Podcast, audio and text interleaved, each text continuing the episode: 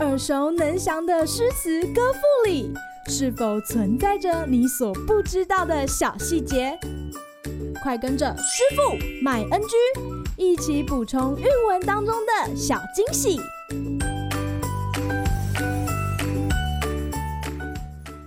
大家好，欢迎来到今天的师傅麦恩居。这次要来和大家分享杜甫的《石壕吏》。木头石壕村，有吏夜捉人。老翁逾墙走，老妇出门看。吏呼一何怒？复提一何苦？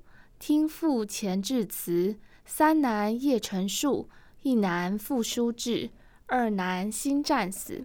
存者且偷生，死者长已矣。室中更无人，惟有乳下孙。有孙母未去，出入无完裙。老妪力虽衰，请从吏夜归。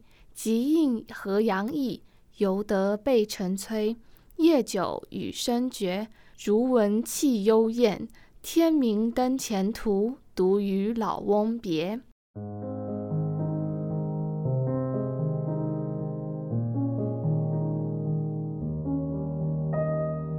如果问中学生对杜甫诗作的印象，除了会想到忧国忧民、诗史、诗圣等词，《石壕吏》绝对是名列前茅的共同回忆。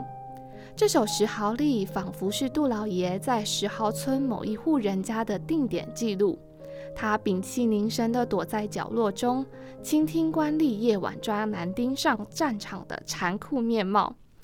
整首诗从“有吏夜捉人”一句拉开帷幕，尤其是“夜”这个字，凸显此次的捉人是一场突袭，也是频繁战争下的一种乱象。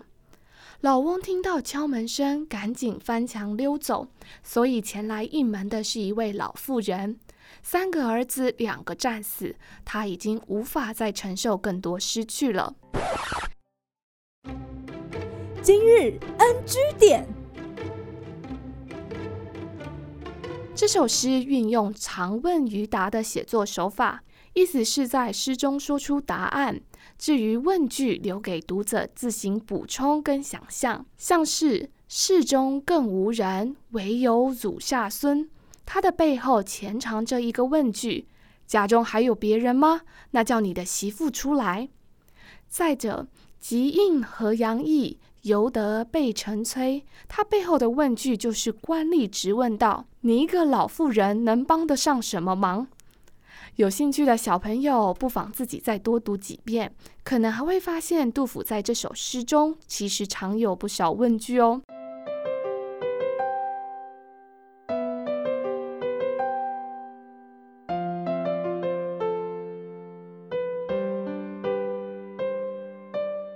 小朋友们或许会好奇，为什么老翁要一个人独自逃走呢？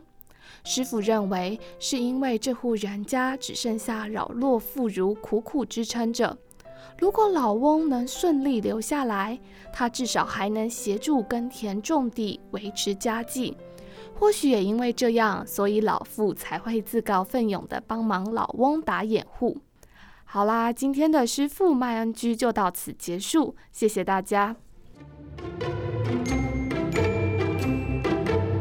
感谢收听今天的师傅卖 NG。想要了解更多有关韵文的趣味知识，请记得按下订阅键，follow 我们，让你的诗词歌赋不 NG。